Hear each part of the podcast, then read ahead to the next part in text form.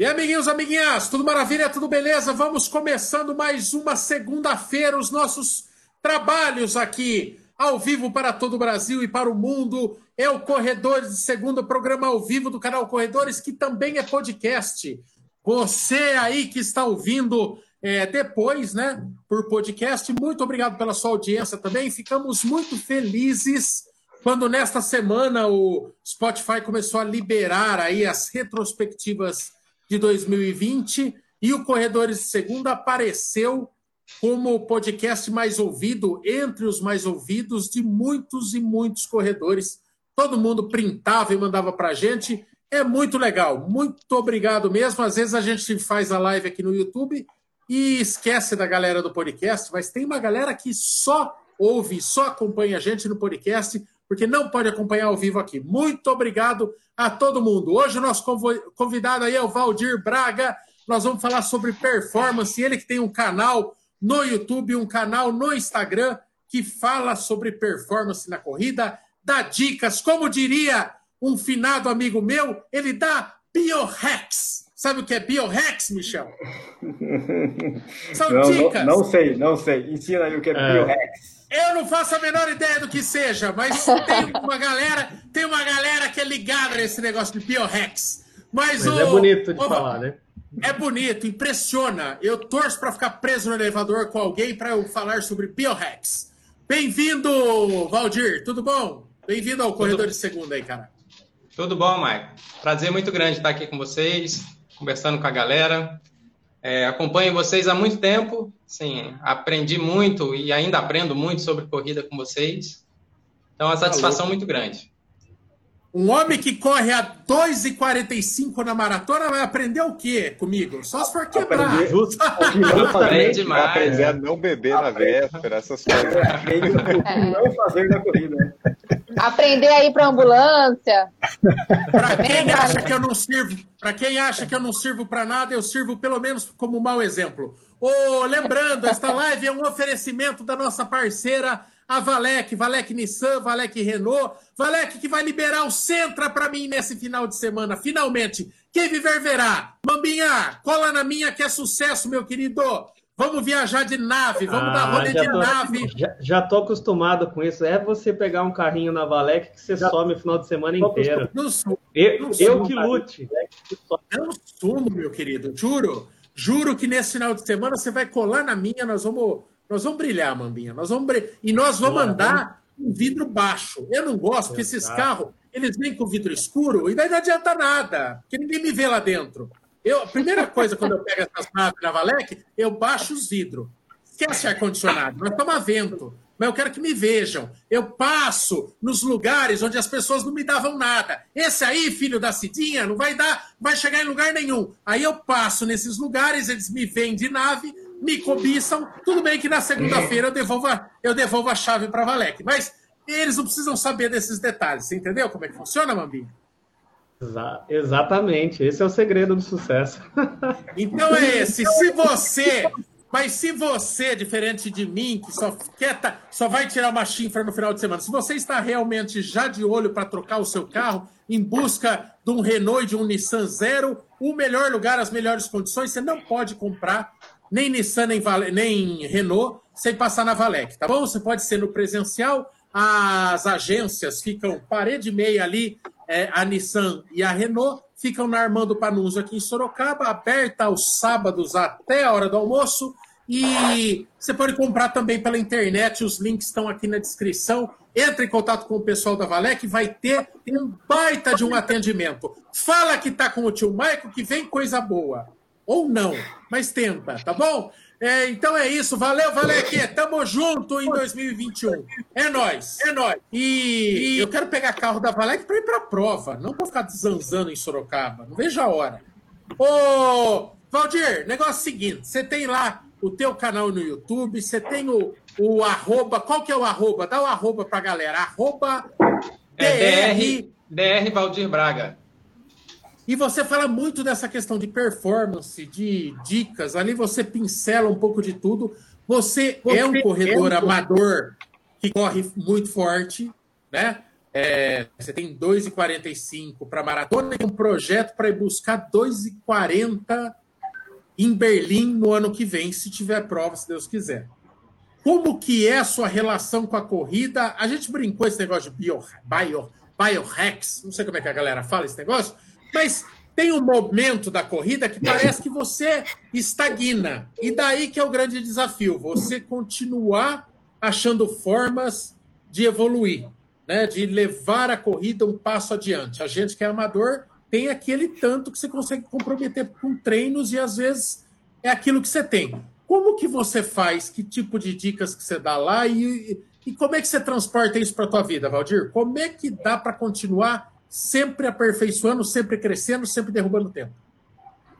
Vamos lá. É, eu sou um professor universitário, né? Eu sou fisiologista por formação. Eu sou médico veterinário, mas fiz doutorado em fisiologia, pós-doutorado em fisiologia. Então, eu sou basicamente um acadêmico. Aí, nas minhas horas vagas, aqui em João Pessoa, entre 4 e 6 horas da manhã, eu corro. Porque depois das 6 você não corre mais, porque o sol te, te torra, né? É, e aí, a minha relação com a corrida começou assim, num desafio, estava na academia, eu fazia só musculação, né, era fortinho.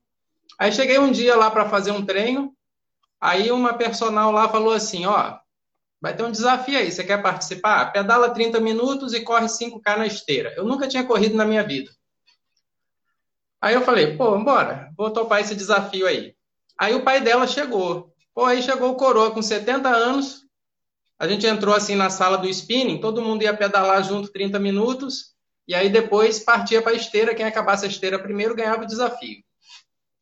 Aí quando o pai dela chegou, o, o velho lá de 70 anos, ela na sala cheia assim, ela chegou pro pai dela e falou assim: "Ó, desafiante para você é só aquele cara ali e aquele cara ali. E eu tava do lado dela. Aí eu me senti um merda, né? Porque eu não era nada. cara com 70 anos eu não era nada. Aí eu, beleza, vamos embora pro desafio.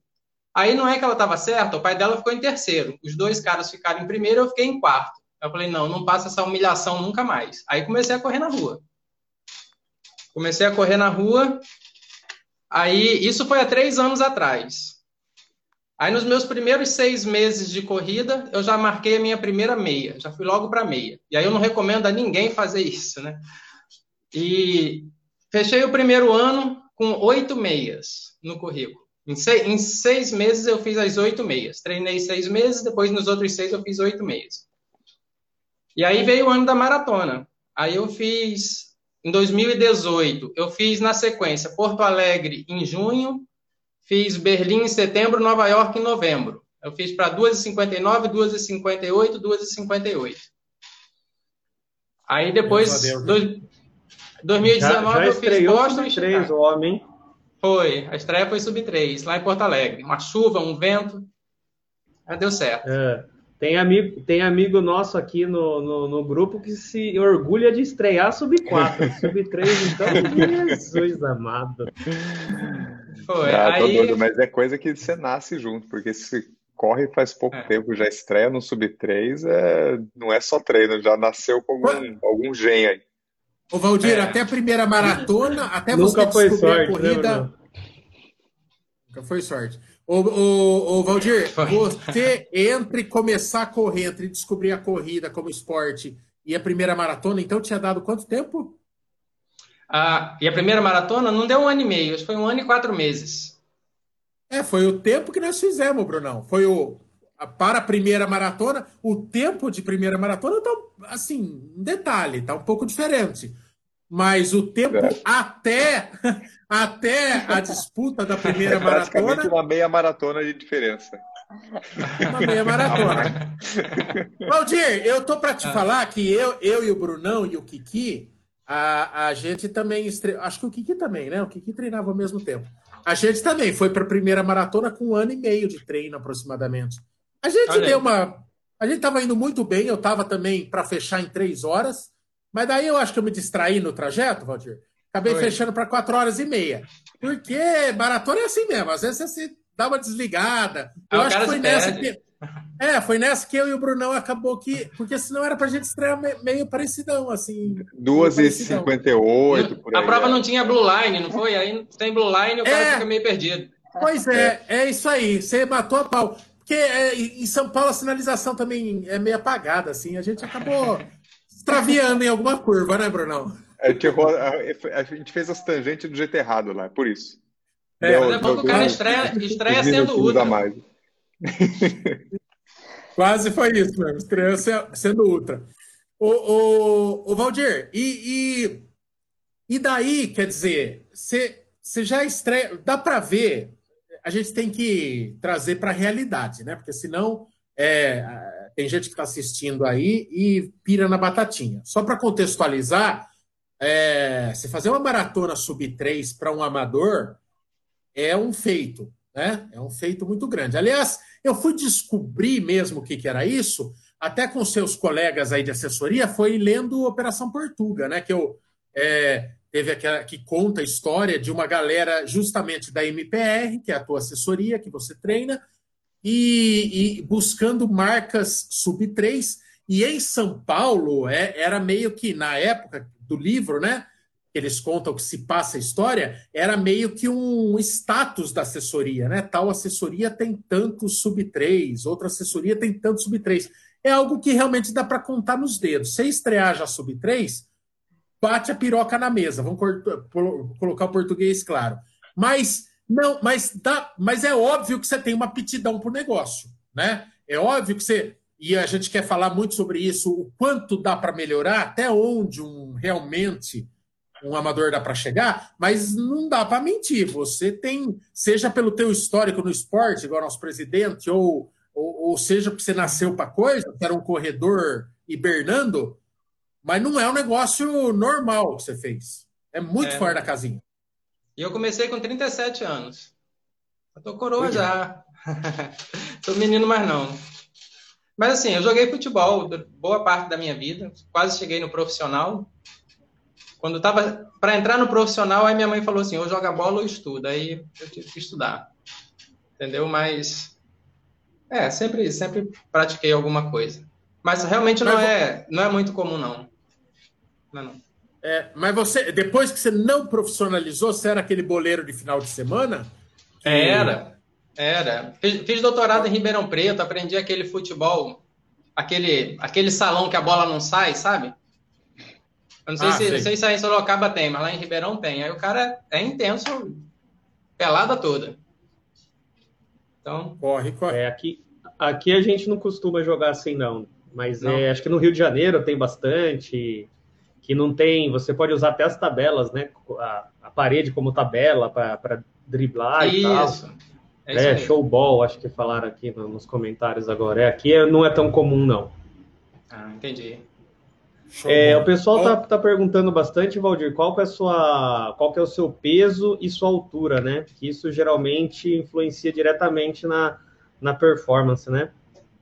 Tá, eu tenho 1,72 Hoje eu estou pesando 60 quilos, mas quando eu vou para a prova eu vou entre 58 e 59. Só o osso. Só é mais, é mais magro que eu, gente. Eu nunca vou ter um sub 2 na, um sub 3 na vida. É. é, mas é, mas é. O, o, o, o Valdir, hum. e a galera tá falando dos teus livros, né? Você tem dois livros, um focado bem na questão do maratonista mesmo, e o uhum. outro de performance de uma forma mais abrangente. Nesse de maratonista, vamos falar primeiro do maratonista, que, que ali eu vi que são dicas mesmo, né? Assim, coisas. É. Macetes que você foi aprendendo. Olha lá, ó. De... O cérebro do maratonista. Põe na tela. Deixa eu botar na tela, peraí. Deixa eu botar na tela aqui. Aí, aqui, vou mostrar. O aí, cérebro do maratonista. Esse é o cérebro do maratonista. Ô, ô, então... ô, Valdir, além, além de bosta, o que, que a gente pode encontrar no cérebro do maratonista? Bom, você já abrangeu já a grande parte do que tem lá, mas tem mais coisa também. ai, ai, mas tem muita coisa. E assim, eu assisti um vídeo muito legal seu, Mike, falando sobre na verdade, foi um, um, segundo vídeo que você fez que você questionou um vídeo que você tinha falado sobre motivação, né? E você falou que não é motivação, que na verdade a gente tem que ter disciplina, foi isso? Foi um vídeo é. bem recente seu. É e o cérebro do maratonista, ele, ele abrange um pouco isso. Ele fala, por exemplo, sobre os quatro Ds que todo corredor tem que ter. Desejo, disciplina, dedicação e determinação. Se você não tem isso, você não chega em lugar nenhum, né? Então, o livro aborda cada um desses aspectos do seu desejo, da sua dedicação, da sua disciplina e da sua determinação para você atingir o seu objetivo. É por isso que na pandemia a gente ficou tão perdido, ficou igual o cachorro quando cai da mudança. Porque você não tem prova. Você, você fala assim, pô, vou fazer um longão hoje de 30 quilômetros para quê? Se eu, sei lá quando que eu vou fazer uma, né? Então, Sim. eu me identifiquei muito. Quando eu falo que eu aprendo muito, é, é verdade. Eu me identifiquei muito com alguns vídeos que eu estava assistindo no canal de vocês, falando isso, dessa nossa perda de motivação. O cara não tem tesão nenhum para sair para correr. Né? É. E aí, volta no que você falou. Aí eu tenho que me abraçar com quem? Com a minha disciplina. Então não é porque eu não tenho prova que eu não vou treinar mais. É aí que é a hora de exercer a disciplina. Você falou muito bem. Você falou assim: quando eu estou motivado, é fácil treinar. Difícil é você é, treinar verdade. quando você não está motivado. É quando teu corpo está doendo, você está todo moído, ou lá fora está tudo fechado, você tem que correr de máscara que incomoda pra caramba. É aí que o cara, né?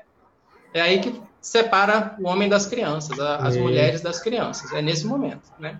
O, o Valdir, foi engraçado no, no é, só, só complementando, falou de motivação, né? Uma das motivações que eu tive quando fechou tudo e não tinha nem como treinar direito, né, por causa de, de restrição mesmo, e não tinha prova, não tinha nada, uma coisa que eu pensei foi assim, se eu parar um mês, um mês e meio, o tempo que eu vou demorar para recuperar isso que eu, tô, que eu tô hoje é muito grande. Então, vou fazer esse sacrifício de continuar treinando. Essa, você falou de, de, de motivação, é, foi a minha, pelo menos, foi exatamente essa. Antes de, de eu me propor alguns desafios aí de, de prova, de, de desafios mesmo de tempo e tudo mais.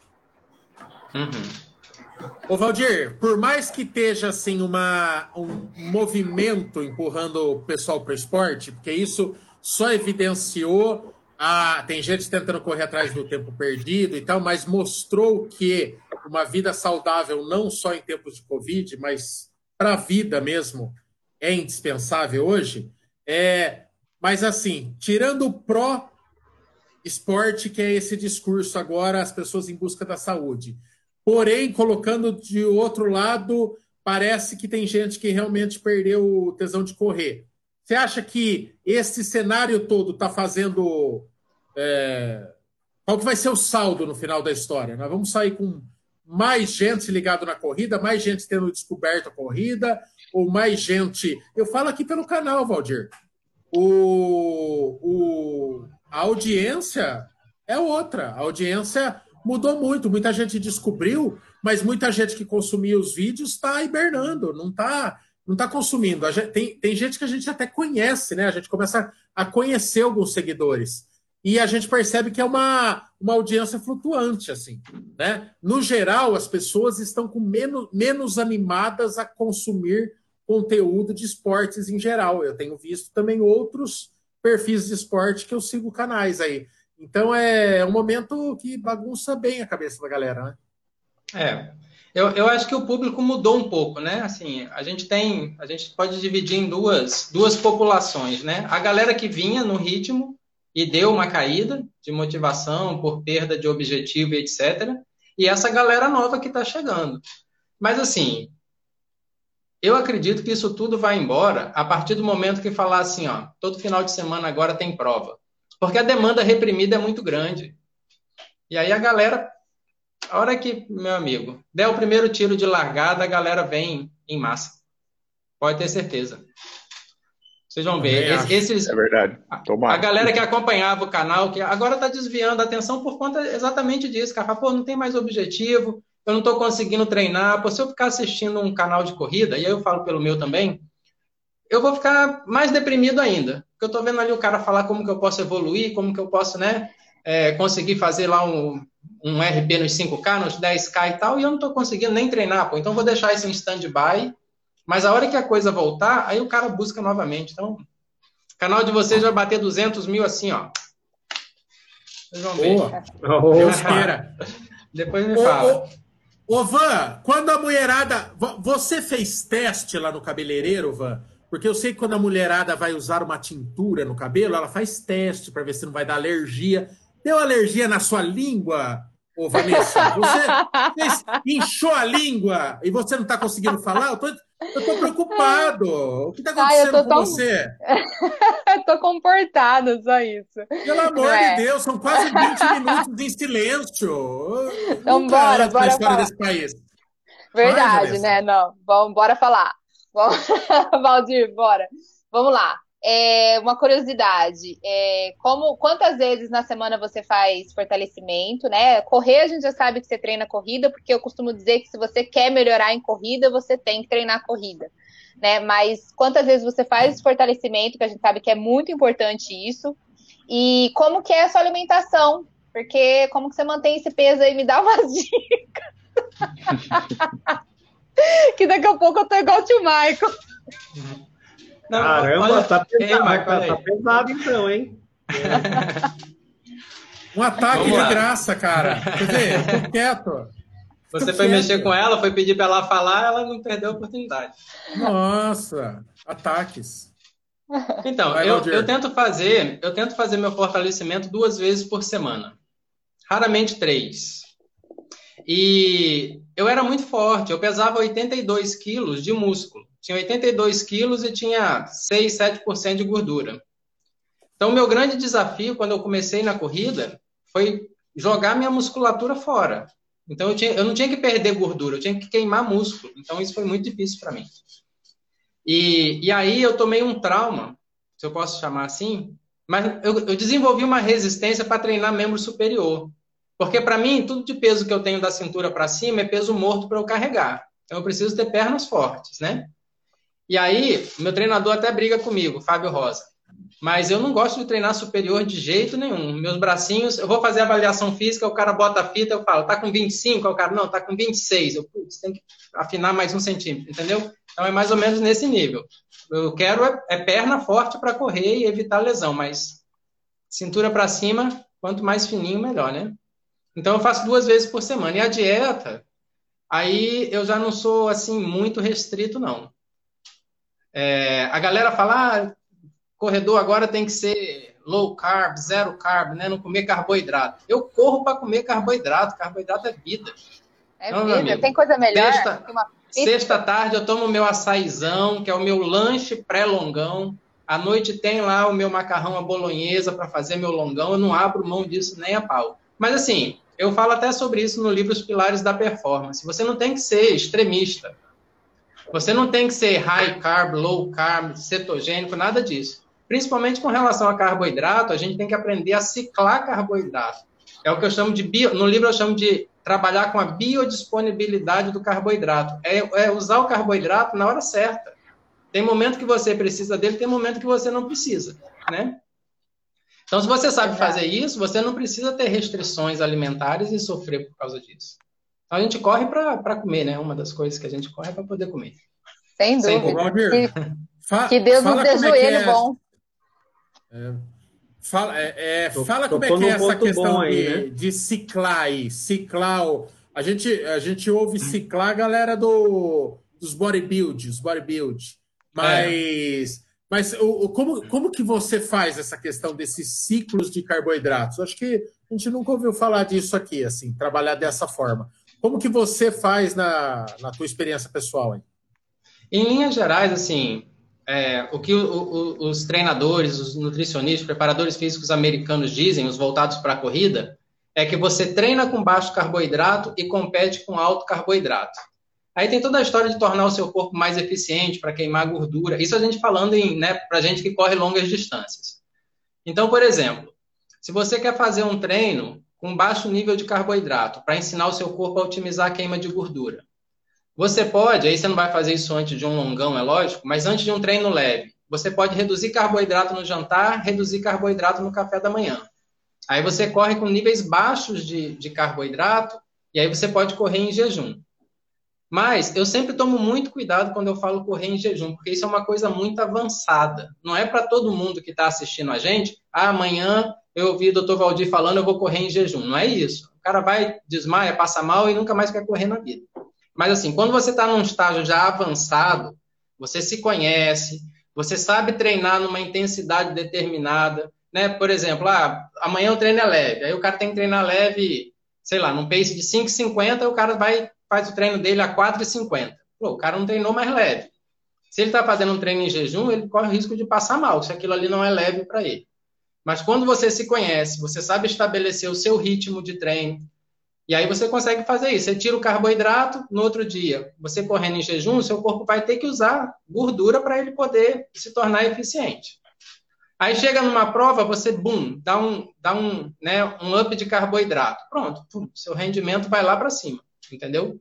Então tem várias maneiras. Aí tem a história do treino de tiro. Se você faz duas sessões por dia, né? Você faz a, o primeiro treino, treino de tiro. Aí você faz ele com carboidrato, mas no final você está depletado de carboidrato. Aí você vai fazer um segundo treino na parte da tarde, um treino leve, você pode fazer aquele treino com baixa de carboidrato. Você vai ensinar o seu corpo a queimar gordura no segundo treino. Então, tem várias técnicas. Né?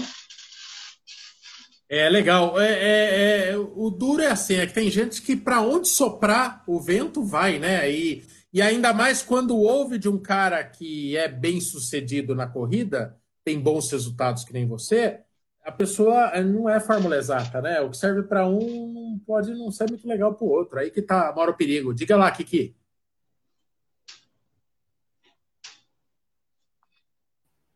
E aí, cara, tudo bem? Boa noite. Estou aqui, estou vivo ainda.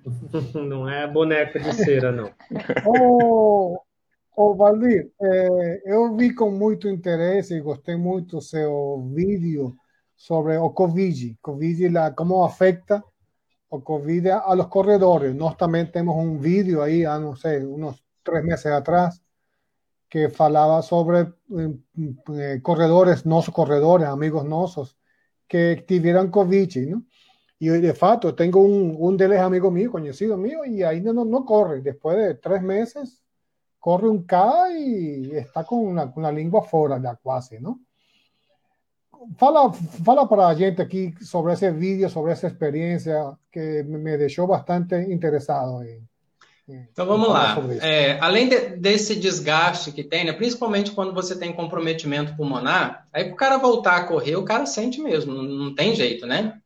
Mas é, há duas semanas atrás eu noticiei, e nesse final de semana a mídia resolveu dar importância para a coisa, né? Mas eu já, já vinha falando disso há algum tempo é, essa questão da relação entre o Covid e a morte súbita em corredores. E por que, que isso acontece?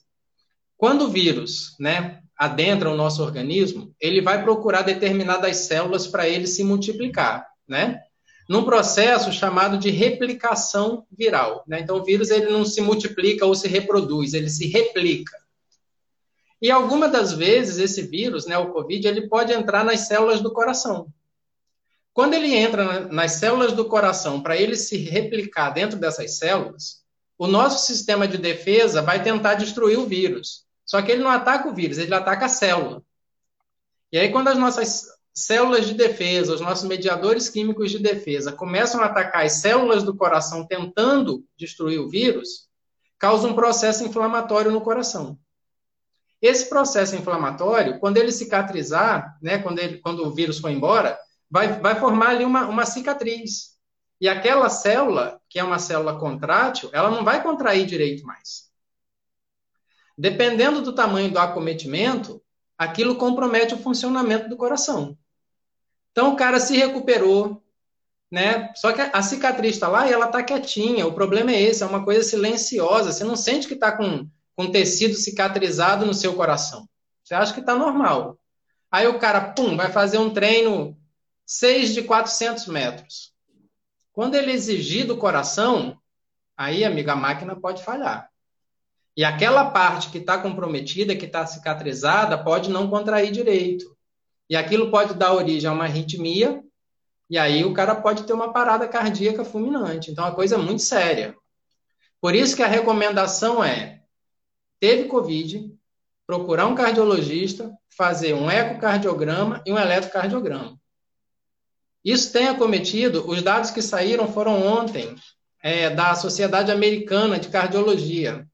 20 a 30% dos pacientes que têm Covid se recuperam têm algum tipo de problema cardíaco. A gente está falando de 2, 3 em cada 10 corredores, trazendo para o nosso lado, né? Então, da galera que corre, teve Covid, de cada 10, dois ou três vai ter algum tipo de problema cardíaco. Então, a coisa é séria. O cara não pode achar que está bem e sair correndo e fazendo treino de intensidade sem dar uma checada no coração. Faz o exame, vê que está tudo tranquilo e aí volta a treinar normal. Né? Nossa, isso, isso é um baita alerta, né, cara? Porque a gente só tá vendo pessoas relatando a parte cardiorrespiratória, né? E, e esse o corredor já não gosta, né? Ó, desculpa usar o seu exemplo, Mambinha, mas é, fazia quanto tempo? Você ficou quanto tempo sem passar no cardio? Dois anos. Tudo... Dois anos. Então, assim, eu a gente fiz, é, eu fiz os exames para poder ir para Conrads, né? Aí, depois que eu fiz a Conrads, você dá uma tranquilizada, uma relaxada. Corri um ano, aí 2020, essa doideira, não tinha feito nada. Aí... Então, assim, não é caso isolado, né? Igual Mambinha. Aí você entra num monte de problema. Pessoas que não têm acesso à saúde, não têm um plano de saúde, não conseguem consulta em SUS.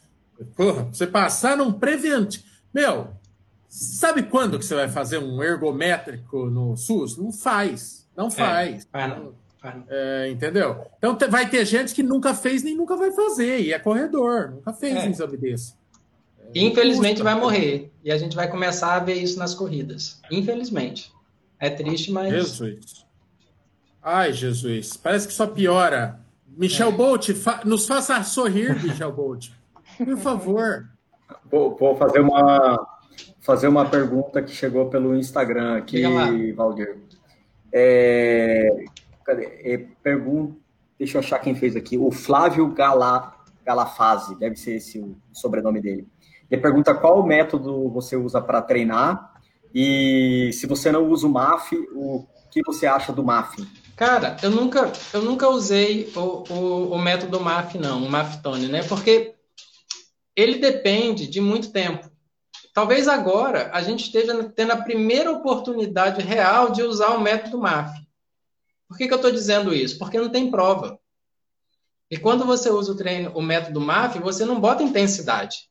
Você tem que treinar ali com a sua frequência cardíaca baixinha por muito tempo, para construir uma base aeróbica gigante, e aí você evoluir a partir dela, né? Quem diz que faz MAF e faz uma prova por mês, uma prova a cada dois meses, não faz MAF. Porque a partir do momento que você bota intensidade, você comprometeu todo o processo de adaptação lenta né, dessa, dessa maquinaria aeróbica do teu organismo. Então, agora, como não tem prova, daria para fazer o MAF. Né? É, eu gosto muito da filosofia do Jack Daniels.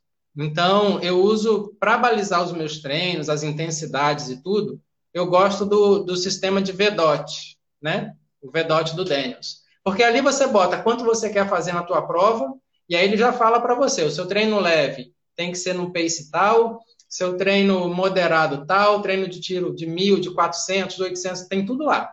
Né? Tem até um aplicativo chamado VDOT, você baixa o aplicativo, Bota lá, por exemplo, você nunca fez uma maratona, mas você já fez a meia. Aí você quer saber com que intensidade você vai treinar para maratona. Você bota lá o seu tempo de meia, e aí ele já calcula para você, estima quanto você vai fazer a sua maratona e já te dá as intensidades de treino. E aí, ao longo do, do ciclo, você vai ajustando para mais ou para menos, né, de acordo com a sua evolução. Então, esse é o método que eu uso e que, para mim, funciona bastante. Né? Olha lá, o Michel Bolt sempre atento, colocando as informações na tela. É, Aí, eu, esse eu não, eu não conhecia. Só para explicar, né? Esse é outro a... Jack Daniels, né? Não esse aí, né? É, esse é, é, o, é o Jack Daniels treino 2. É, Jack Daniels o pessoal vai confundir com outra coisa. Não, de, não de bebê, não. Aí, ó. Não, que, o que, o... olha lá o Jack Daniels. É igual o Jô Soares. Vocês acham que o que é água lá dentro? É só é água que o passarinho não bebe. O, o, Ki, o Kiki já se interessou pelo método Jack Daniels, já pegou o copinho, duas, duas pedrinhas de gelo. Quando mudar para Ron, aí o Kiki entra nessa metodologia aí. É, isso, é, isso, aí é, é igual, Joao, Daniels, igual aquele cara. Joao, Joao Daniels. É, é, é, igual aquele cara que foi no médico, né? O doutor, o médico perguntou: o senhor bebe? Ele falou: vou tomar dois dedinhos para acompanhar o senhor. ô, ô, ai, ai, ai. ô, Valdir, é, teve uma pergunta logo na sequência aqui que eu acho que é fundamental depois de você é, quase botar a gente para cagar nas carças aí com essa história da cicatriz do coração aí, mas uma vez detectado, você chega lá, faz um ecocardiograma e é detectado essa sequela da Covid. Dá para contornar? Tem alguma. Já, tem, já se fala em alguma abordagem? Ou, ou a determinação provavelmente que você vai receber de um cardiologista sério é pega leve e seus dias de corrida forte acabaram? Não, se o cara não entender nada de corrida, ele vai mandar você parar. Né? É, e aí, desculpem os meus amigos médicos que não estão envolvidos com esporte, mas corredor odeia em médico por causa disso. Você vai no ortopedista, o cara vai falar para você, para. Né? E você, se você for no cardiologista, o cara também vai falar, para. Mas não é bem assim. Né? Na verdade, o que tem que ser feito é um acompanhamento. Existe a possibilidade dessas lesões regredirem, mas pode levar três meses, seis meses, um ano. Né? Então, o cara tem que ter paciência. E é isso. Intensidade só quando tiver zerado. Senão, o motor pode fumaçar antes da hora, né? Eita. O Francoso, o Alê, que é velho, velho frequentador aqui do canal, ele pergunta como é, se você tem algum macete para melhorar o VO2. Tem, treinar, fazer treino de VO2, né? treinar, treinar, treinar. Não, mas não, tô, tô brincando. Ó, o VO2 é o seguinte, ele melhora. Sim, desculpa aqui. O, o, o, o seu VO2, VO, VO Max. O meu? É. Hoje, quase, praticamente um sedentário na pandemia está em 57. Mas em época de prova ele chega a 65, 66. Não é grande coisa, não. É, sim, tenho... 75, 76. É não, 60, 65. Tá bom. Mesmo eu... assim. Tá bom. Mesmo assim, mesmo assim é muito bom. O, o VO2, colocando de uma forma bem de leigo, eu gosto de ir apertando a tecla SAP, porque, tipo, a gente falou de MAF mesmo, deve ter gente que ficou boiando, né? Mas o VO2 é a capacidade aeróbica, né? Bem. Capacidade aeróbica máxima, o seu limiar aeróbico, né? E, mas os números eu não estou muito ligado, não. O que, que é um VO2 forte aí? O 60 é um belo VO2 já? Para um amador, pra, é amador, muito bom. É. O cara fazer um sub 3, 60, resolve. Mas, na verdade, assim, o, v, o VO2, ele não determina muita coisa, né? Porque, na verdade, o que vai determinar é a sua resistência e a sua economia de corrida. O cara pode ter um VO2 lá em cima, mas se ele não for econômico, o cara não vai desenvolver bem numa prova, entendeu? Então, muitas das vezes, corredores com VO2 não tão bons conseguem performar melhor do que corredores com super VO2. Porque o cara correndo, o cara consegue ser mais econômico. Então, não adianta em outras palavras, o VO2 é a quantidade de oxigênio que você entrega para o seu músculo que está ali trabalhando, né? A sua capacidade de entregar o oxigênio. Só que se seu músculo gasta demais, não adianta entregar muito, porque ele vai gastar muito também. Então, se você consegue ser mais econômico na utilização de oxigênio, você consegue ir mais rápido e mais longe. Ô, ô Valdir, desculpa, é, é, mas é que eu não poderia. Eu, eu, eu, você, como veterinário, eu acho que tem dicas é, é, deveras relevantes para o Kiki, que é um pangaré, já diria que é audiência. Mas, é, Valdir, você não é treinador, mas você tem essa expertise de praticante, de um entusiasta e de um estudioso da performance. Vamos dar uma dica aqui, é, alguns biohacks para Kiki. Mas o Kiki ele tem um desafio claro aí de buscar o seu sub 4, uma marca que ele ainda não atingiu na maratona. Melhorar o seu tempo de maratona. É fato para o homem, para a mulher, cada ano que passa a gente vai perdendo certas características que é, é, impactam diretamente no rendimento. É muito difícil você conseguir com 50 anos resultados que você obtinha com 40, já estando treinado, né?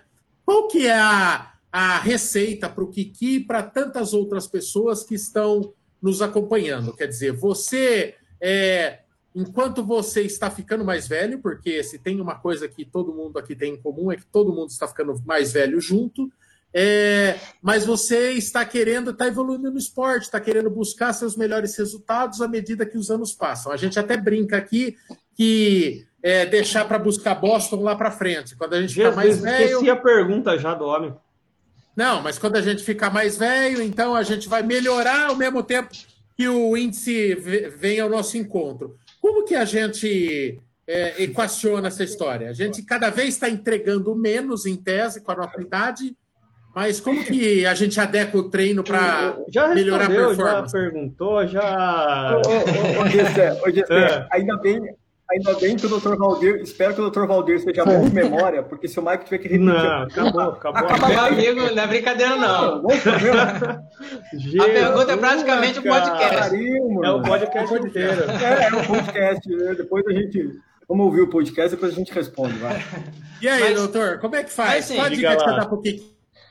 Eu acho que a, a, primeira palavra é uma palavra que resume tudo, e ela serve para quem tem 20 anos ou para quem tem 80 anos. Consistência. Cara, se manter treinando ao longo dos anos com consistência, não tem como você não evoluir, né?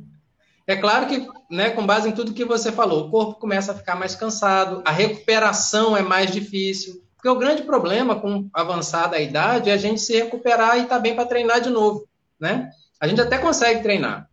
Eu conheço muita gente aí, ó, que dá pau em muita galera nova aí. Mas a gente tem que tentar, e aí a gente vai ficando, né, a idade vai chegando, a gente tem que começar a trabalhar o que eu chamo de outros pilares que não só o treino. Você investir no seu sono, investir nas suas técnicas de recuperação, cara fazer uma liberação miofacial, colocar as pernas para cima, usar gelo. Então tem uma série de coisas que a gente tem que começar a se preocupar cada vez mais. Porque se eu me recupero bem, eu consigo treinar de novo. Agora, se a minha capacidade de treinar está muito baixa, e aí, assim, sem contar a história da, da questão hormonal, você tem que começar a acompanhar, ter um médico, né, um nutrólogo, um endócrino, porque os níveis de testosterona vão baixando, e aí você também não se recupera, não tem disposição para treinar. Então, tudo isso tem que estar tá, tem que tá em equilíbrio. E aí você consegue ter uma vida longa no esporte e, com consistência, consegue continuar evoluindo. Né? Mas é mais a questão do envelhecimento é mais a questão da nossa capacidade de se recuperar que está comprometida do que de você treinar propriamente dito, né? O, o Valdir, até para pegar um, um, gancho aí para você poder falar um pouco da, da experiência do livro, é, pegar a pergunta do Joelso aí. Qual é o peso da preparação psicológica no treinamento para maratona? É, enquanto mais agora, com todo esse receio de Covid, etc. É, qual, qual que é o peso do psicológico, na sua opinião, na maratona, que a gente sabe como, como, como é o processo da maratona? A gente já tinha entendido da primeira vez, Michel. Você se alonga muito na pergunta. ah, é? Eu, eu, eu, aprendi, eu aprendi com o youtuber aí, velho. Eu ia, eu ia falar, eu ia dar essa cutucadinha também, mas deixa eu falar. Bora. Vamos lá, deixa eu mandar um abraço pro meu amigo Joelson, tá aí participando com a gente. É, eu costumo dizer que a preparação para maratona ela é 90% física, mas ela também é 90% mental. Então a gente comete aí uma gafe matemática, mas é mais ou menos isso. Então os pesos são iguais. Né? Não adianta você estar, tá, utilizando o exemplo que o Maico deu aí, né, de um pangaré, você está nos cascos se a tua cabeça é fraca. Se chegar lá no 28, 30, 32, você vai entregar. Porque, do ponto de vista de, de neurofisiologia e da parte relacionada mente-corpo, o que faz a gente quebrar, o que faz a gente né, encontrar lá o famoso muro, entregar os pontos, não é o nosso físico, não, é a cabeça. É o cérebro que manda você parar muito antes do seu corpo pedir arrego. Né? Então, pouca gente é, discute isso e, e aborda isso. Quando o nosso corpo, né? E aí quem, quem disse isso foi o David Goggins, já devem ter ouvido falar nele, o cara lá sinistro, o ex-marine, e SEAL e etc. Então o Goggins diz o seguinte: quando o seu, a sua cabeça pede para parar, você não tá nem não atingiu nem 40% da sua capacidade física ainda. E aí a neurociência já provou isso. A gente tem áreas no nosso cérebro né, que começam a sabotar o recrutamento de fibra muscular no intuito de proteger um, uma possível falência que só vai acontecer lá na frente. Então, existe uma série de técnicas mentais que a gente consegue trabalhar para postergar isso. Quanto mais tarde esse seu córtex insular, essa área do teu cérebro que inibe o seu córtex motor, que controla o seu movimento, for ativado, mais longe você vai. Então, trabalho mental é, é muito importante. É muito importante para o maratonista e para qualquer distância, né? Porque você correr 5K, ah, correr 5K é fácil. Agora, vai correr 5K a 95, 98% da sua frequência cardíaca máxima. Aí deixa de ser fácil, né? Você não vê a hora que acabe, né? É, a mesma rateada que o cara dá lá no quilômetro 37, 38, 39, o cara vai dar no quilômetro 4. Porque o cara tá trabalhando no máximo dele ali, né? Então, cabeça. Cabeça, cabeça, cabeça. Ah, importante. Kiki, o que, que está faltando mais para você? O que, que te separa mais desse sub 4? Falando sério agora, Foguete. Falando sério, não, cara. Vai, vai, você vai. acha que até hoje foi mais cabeça ou mais físico? Falando sério. Não, cara, não. Lembra que no meu caso particular, já que você insiste em esse sub 4, eu nunca, eu, eu abri mal de sub 4 quando fui para a Argentina. E isso porque lembra, se você tem uma boa memória, eh, eu passei três semanas com o princípio de pneumonia na época do treino. Eu perdi um mês de treino antes de ir para Buenos Aires. E em Buenos Aires, no quilômetro 30, eu tive uma microfratura da tibia. Eu voltei lá com. Você, você me viu andando, não? Pasé dos meses por prueba yendo a, a médico y toda esa historia. Eso fue antes de la pandemia. Entonces, eh, no, no tem como você llegar a, y perder un, un mes de, de, treino con los pulmones mm, destruidos, ¿no? Una pneumonía, ¿no? Y es una experiencia Kiki, que yo... Fala, desculpa. Fala. Kiki, 2021 você vai ter o Sub-4. Ah, sim, não, eu acho que sim. Eu, eu, minha primeira corrida. Acha não, não, não, não, não, não. acha não. não eu vou eu ter. Vou, eu vou, Você tem sim, que profetizar. que treinar também. E este treino, este, este treino de Rio do Rastro, eu estou dedicado 100%. Eu treino todos os dias. O único dia de descanso. Estou gostando de ver. Tá contando de ver? Ah, tem mas, que ver mas um vídeo. Ele escolheu, escolheu uma Moromba. prova que se não fizer Moromba, sub 4... Moromba! Moromba! É o que, que, mandou, que mandou mais essa? Moromba! Moromba! Ai, que que vai, fazer, que vai fazer sub 4 na serra, filho. Vamos deixar dúvida. Essa prova não é para velocidade, ok? É que essa velocidade nessa prova. Não, gente, para. Subir quatro na serra não dava. Para com isso. Só, Gente, vamos parar de ser, né? De idealizar as coisas. Eu fiz 3 horas e 5 em 25K, imagina 42. Para com isso. Que, que esquece a história. Você vai morrer lá na serra. Se tentar fazer sub 4 lá. Meu, objetivo não é entrar na ambulância, ok? Esse é meu objetivo, não entrar na ambulância. Já é uma tá de bom tamanho aqui. Tá ô, Valdir, tem pergunta do Fábio aqui. Ele fala como que ele diferencia a hora de descansar para a hora de treinar, cansado mesmo, né? É, como que você sabe quando o corpo realmente precisa de, de arrego? Vamos lá. Diferenciar arrego de mimimi, né? Isso. Se você, tá, se você acorda com dor, e você toca em alguma parte do teu corpo e está doendo, descansa. Se você acorda e está com preguiça, tá, não sei se eu vou hoje, eu acho que eu estou cansado, vá treinar.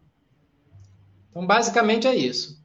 Claro que você vai se conhecendo e você vai vendo que é, o nosso corpo ele tem uma plasticidade muito grande, uma capacidade de se adaptar muito grande.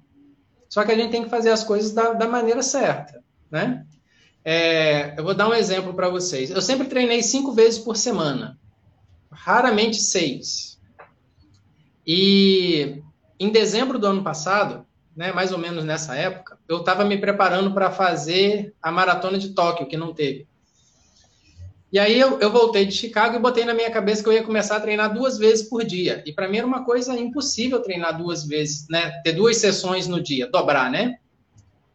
Mas dezembro passado foi o meu melhor mês de treinamento. Eu consegui fazer 545 quilômetros em um mês. Nossa. Então eu treinava. Da semana entre o Natal e o Ano Novo, eu fiz 165 quilômetros. Foi a minha melhor semana da vida. E aí, assim, eu estava cansado? Não, não estava. E aí, o que, que, eu, o que, que eu sempre fiz questão de fazer e eu sempre defendo? Eu tinha nove sessões de treino por semana, mas sexta-feira era um dia off. Então eu treinava duas vezes, uma vez no sábado, duas vezes no domingo, uma vez na terça, duas vezes na quarta, uma vez na quinta e a sexta era off. A gente precisa de um dia off para dar uma zerada. E aí, geralmente, eu gosto de deixar o dia antes do longão. Mas isso, assim, é uma coisa minha, né? Tem treinador que gosta de dar um pau no cara no, na véspera do longão para o cara já fazer o longão cansado, para simular uma situação de prova e tal. Então, é filosofia de treino. Mas, definitivamente, deixar um dia off para você não entrar nesse processo aí de estar tá muito dolorido, e aí você pode estar tá até entrando em overtraining, né? Então, é uma conversa com seu corpo diária para você se, se conhecer e saber o momento de parar. Na dúvida, descansa. Na dúvida, descansa. Porque descanso também é treino, né? Exatamente. Eu tô, eu tô tentando uma abordagem que são seis dias off, e porque se der certo eu já vou best-seller, entendeu? Porque também para ficar para ficar lançando livro assim, igual Valdir, toda hora, não, a hora que eu for lançar é treine um dia por semana e arrebente a boca do balão. Se der certo, deu. As chances de sucesso são mínimas, mas eu tô tentando. São Ô, nada. Treinar um dia só por semana vai, vai explodir. Ô, Lambinha, manda um aí, Tá muito, tá muito quieto. Não, Valdir, uma pergunta, né? Assessoria é um, um ponto-chave, né, na, para um corredor, né? Você que é um cara tão estudioso, tem, tem é, esse conhecimento, essa bagagem imensa, né? O que, que a assessoria representa para você, né? Hoje você treina numa das maiores da, que é da América Latina, não sei, a, a MPR, né? Muito conhecida. É, por que, que você buscou uma assessoria dessa? Qual que foi, qual que é o seu sua relação com o pessoal lá? Então, a minha relação é muito boa. Eu acho que assim, eu não tenho formação de, em educação física ou de, né, de, de treinador com experiência em corrida, nada disso. Uhum. Se você me perguntar assim, Valdir, você sabe fazer seu treino? Eu acho que eu me viro. Mas, casa de ferreiro, espeto de pau, né? Então você precisa de alguém olhando de fora. E aí, muitas das vezes, né? E aí, por isso que eu procurei a MPR, por isso que eu gosto muito de trabalhar com o Fábio Rosa, o Fábio Rosa, ele, ele é, é um mega estudioso também, e ele vai muito na minha linha. Ele explora o cara do ponto de vista da capacidade fisiológica. Então, eu sei que ele vai tirar de mim o máximo que eu puder dar.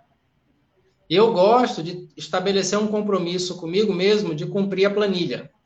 Uhum. Então, ele me entrega a planilha e eu vou entregar aquilo para ele. Sempre dá um pouco mais. Né? Eu, gosto, eu costumo falar que eu gosto de trabalhar em feedback positivo. Quanto mais me estimula, mais eu produzo. Então, eu preciso de alguém mostrando o caminho. Se você está começando a correr, se você não tem essa experiência toda, aí é que você precisa de um treinador mesmo. Agora, alguém que entenda, que saiba o que está fazendo. Porque quando a gente escolhe um treinador para a gente, né? Você está entregando. É como qualquer profissional que vai te guiar na sua vida. Você está entregando a sua vida na, na mão daquele cara. Ah, eu quero treinar para maratona. Pô, se o cara não tem experiência para preparar um corredor para maratona, o cara pode ferrar com você, você se machucar e você não correr nunca mais. Então, assim, um treinador experiente, habilitado para direcionar o seu caminho é, é essencial. Isso é para um atleta de elite e para o iniciante, todo mundo precisa de um treinador, né? Bacana. O Valdir, esses quadros atrás de você aí são de que provas, cara? A galera tá perguntando se você tem todas as majors já. Não, era... Porto Alegre, Berlim, Nova York, que mais? Porto Alegre, Chicago. Berlim, Nova York, Boston, Chicago e Sevilha. Sevilha. Sevilha é uma rápida também, né? É rápida, é. E aí eu ia fazer esse ano, eu tá, eu eu tô ainda inscrito, né? Mas eu ia terminar as majors, porque eu ia fazer é, Tóquio em março e ia fazer Londres em abril. Mas aí as duas foram canceladas. E aí uhum. Tóquio, eu estava me preparando para Tóquio, aí Tóquio não rolou, eu fiz Sevilha. Aí foi tá. um, uma prova bem, bem conturbada, porque cancelaram Tóquio numa segunda-feira, aí Sevilha já era no domingo. Eu tinha acabado de fazer um longão de 25 quilômetros, não estava assim, zero polimento, aí fui para Sevilha. E aí deu certo. E aí deu ruim, deu mais um sub 3, né? Deu 2,50. Olha Você, nu você nunca fez uma maratona sobre 3? Não, nunca corri mais de 3 horas. Tô, tô aguardando essa é experiência. É, Meu Deus vai, do céu. É um vai pouco mais fácil do que fazer sub 3. Treina e vem com nós. Treina. Talvez você Três, não aguente. Talvez você não aguente correr eu por vou quebrar, eu vou quebrar. Você não vai aguentar correr entender, por quatro horas é. e pouco. Não, você tem que entender que para ele, ele, quatro horas é uma ultra maratona, entendeu? Tipo, o treino é. de quatro horas para ele é uma ultra, gente. É. Ele vai estar acabado igual a gente. Explica para ele a teoria assim, do longão, do, do, tirão, que é um tirão de 42, né? Mas eu brinco assim e, e é, é, sem arrogância nenhuma. Eu sei que isso vai acontecer e eu estou preparado para, em alguma prova, correr mais de três horas. Então, eu sou muito tranquilo com relação a isso. Eu brinco, mas sabendo que uma hora vai acontecer e estou de boa. É. Talvez uns 100 quilômetros. É, sim. Ô, Valdir, é, tem a questão do, da, da, falta de prova afetar psicológico e tal, motivação, disciplina e tal. Mas como que você está fazendo de concreto? Porque, assim, é, levando em conta que tem um padrão, por, por, padrão, uns quatro meses, um ciclo de maratona, então você, ele, ele tem os vários estágios para você chegar, até chegar no polimento ali, pré-prova e tal. E como que você faz com essa constante coisa de remarcar, remarcar? Quando chegar de verdade uma prova, em que estágio que você vai estar? É, como, como que equacionar isso, entendeu? Porque é, o pessoal está falando, se man, mantém condicionado, mantém treinando, mas você nunca. Vai ser difícil coincidir a fase certa com a prova quando ela acontecer, né? É. Assim, eu confesso que eu desencanei. Eu passei o início da pandemia, eu vinha treinando muito forte. Eu fiz uma meia, e aí eu comecei a sentir uma dorzinha, um incômodo no quadril. Eu fiz uma meia virtual, foi a meia de, de Estocolmo, que eu estava inscrito e acabou rolando aqui em João Pessoa mesmo. Isso foi em setembro e depois eu desencanei. Então eu não faço mais treino é, mais longo do que 16 quilômetros. Então o máximo de longão que eu estou fazendo hoje são 16 quilômetros. E conversando com o meu treinador, ele, ele foi muito claro comigo e falou assim: Olha, Valdir, é o seguinte, até março, como a sua prova agora já tem uma data, que pode mudar, né? Mas a princípio tem uma data que é 26 de setembro. Então ele falou, que é Berlim, ele falou assim: olha, a gente só vai começar a treinar a Vera para essa prova em março. Então, até lá, se você quiser ficar jogando frescobol na praia, eu só, só não quero que você se machuque. Então, eu estou bem desencanado, sabe? Isso, assim, foi bom. Que me tirou um peso muito grande de ficar nessa noia de eu tenho que treinar, eu tenho que estar tá fazendo um treino de tiro toda semana, eu tenho que estar tá fazendo um longão de 20, 25, de 30. Para quê? Né? Porque só vou precisar disso lá para setembro. Então, esses estímulos, eles vão ter que entrar na hora certa. Não adianta a pessoa ficar desesperada fazendo treino de tiro agora, você só vai ter maratona no segundo semestre. Só vai desgastar, na, né? Na tua visão, você acha bobagem ficar rodando, fazendo longo de 30 quilômetros agora, nesse momento que ninguém sabe quando a gente vai ter prova? Você acha que é só desgaste?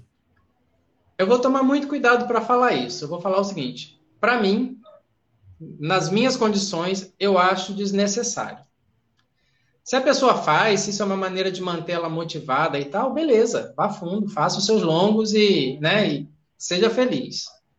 Para os meus objetivos, hoje não faz sentido fazer treino de 25, 30 quilômetros.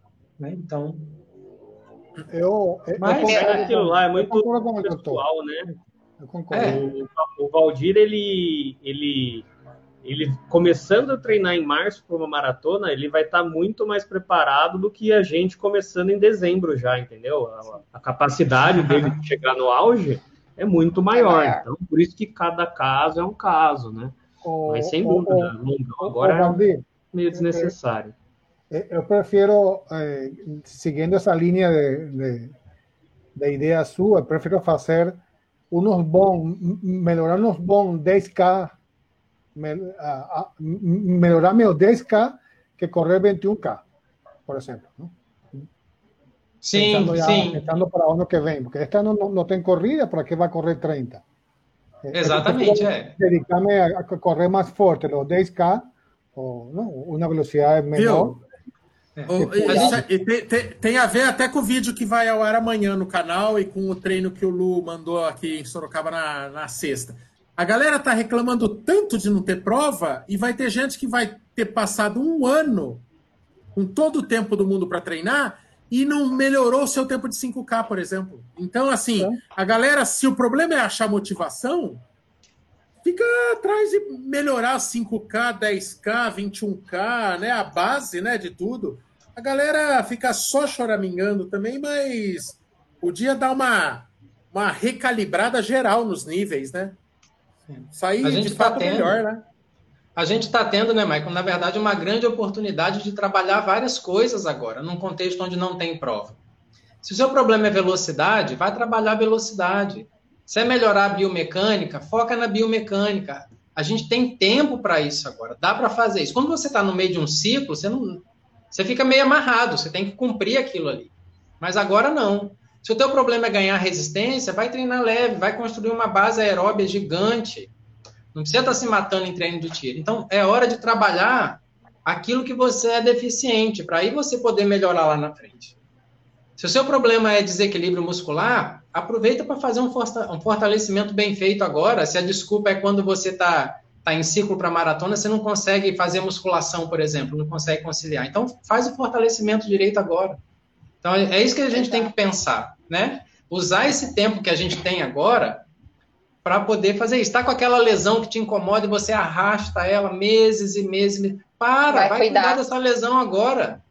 Fica zerado. Para a hora que começar a prova, você vir com tudo, né? Então, é, quem não fizer isso, vai perder uma grande oportunidade. Esse break forçado que a gente está tendo, né? Valdir, é, é. foi aquilo que na pandemia, que estamos todos fechados, eu não parei de fazer exercício, eu não parei. Eu fiz quase todos os dias, fiz fortalecimento, porque eu vinha de uma lesão importante de, de Buenos Aires, então pensei, não, eu vou dedicar-me. Por isso que o fator corrida para mim, corrida virtual, para mim não foi desnecessário. Não tive nenhum tipo de estresse. Ah, não estou correndo, não estou participando de corrida. Não, desculpe a palavra, foda-se, não. Estou mais interessado em, em, em sair bem para quando venham as corridas o ano que vem. É isso aí. A vida é feita de escolhas. Você muda o teu foco, faz aquela escolha e foca nela. Entendeu? Se é melhorar, se é fortalecer, se é se recuperar de uma lesão, tem aquilo como a tua, né, o teu objetivo. Seja disciplinado naquilo. E aí melhorou aquilo, você vai estar no outro patamar mais para frente. Né? É, é bom até para comparar depois, né? Como você é, fez um ciclo sem ter fortalecimento, você investiu um pouco de tempo em fortalecimento, fez um novo ciclo já com essa bagagem, né? Te dá um outro, uma outra visão mesmo, né? Aproveita para fazer os exames que estão atrasados, quem pode fazer os exames, faz um check-up geral, né? O que pouca gente fala, a gente procura médico para fazer exame quando a gente está ruim. Mas, na verdade, para a gente que é atleta amador, a gente tem que fazer exame quando a gente está muito bem, quando você está descansado, entendeu? Para você poder saber o que é o seu normal, o que é você bem. Aí, quando você está lá na frente, já no final de ciclo para maratona, Aí você, pô, eu tô cansado, não tô dormindo direito. O que será que está dando errado? Vou fazer uns exames para ver. Só que se você não tem o parâmetro de quando você estava bem, como é que você vai interpretar o resultado daquele exame quando você está ferrado? Né? Então, aí você vai lá atrás e fala, pô, não, olha, o meu cortisol estava assim, agora está tá assado, está mais alto, ah, os níveis de testosterona baixaram, ah, eu estou com deficiência de ferro, o meu hematócrito está baixo. Então, você tem parâmetro para você poder comparar, né? É, eu acho que essa época agora é época de realmente tirar o pé, de se cuidar, né? De, de ver onde realmente está faltando e, e melhorar na sua fraqueza. né, naquilo que, que você está fraco, educativo de corrida, uhum. é, melhorar realmente isso. Eu tirei um pouco o pé da corrida também, meu volume reduziu super agora, e a tendência é que reduza, para ano que vem realmente voltar mais forte e, e, melhor.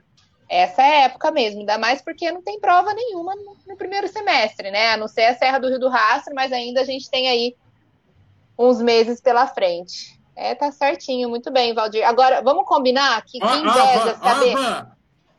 Ó, a limpando a carteira do nome, ó. Ah, Luiz! Boa noite. Obrigada. O meu medo, o meu medo gente, olha, eu não quero, eu não quero polícia na porta dos do nossos escritórios do Canal Corredores Enterprises. O meu medo é um dia homem casado meter dinheiro em pergunta e isso acabar no ratinho. Pelo amor de Deus, hein, gente? Só gasta, só gasta, só gasta o que pode, gente. Pelo amor de Deus. Hein? Daqui a pouco vem o Caio Generoso, ó. Meteram 10 pontos pelo elogiar a vem o Caio Generoso com 15. Espera e verá. Eu não vi ele aqui ainda hoje. Mas o Caio Generoso é mestre em pagar para agradar a van. Fala aí, Ivan. São lindos, são lindos. É, bom, deixa eu voltar aqui. Pera. Valdir, agora sim, vamos combinar, gente. A gente sai para sair para fazer um longão. É, a gente volta 11 horas da manhã, 11 e meia, e ele em 9 horas, sai às 6, 9, 8 e meia, já está em casa. Gente, que delícia que deve ser isso, você ficar, correr menos de 3 horas, você conseguir fazer seus 30K, 35K. Meu, olha, tem dia que eu saio e que eu tô morta, mas eu corro rápido para acabar. é delícia, delícia que você delícia que você não entra na banheira de gelo que eu entro aqui quando termina um longão desse. Gente, ah, que delícia. Para refrescar, chego... para refrescar. É, eu chego quase na hora do almoço. Eu chego quase na hora do almoço aqui em casa e ele chega pro café da manhã ainda. É. As vantagens de ser rápido. Meninos e meninas, precisamos passar a régua. Precisamos Já? passar a régua. Já passou rápido, mais, mais rápido que a. Mais rápido, parece maratona do Valdir. É, então, ó, DR Valdir Braga lá no Instagram.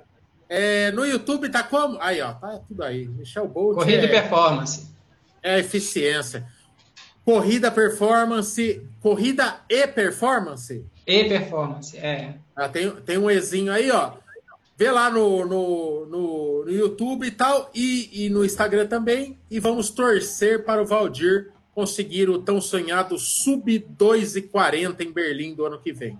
É, eu torço principalmente porque vai ser resultado que é, é, é, sinal que teve prova. Eu torço, ah, eu quero que volte o mundo ao normal.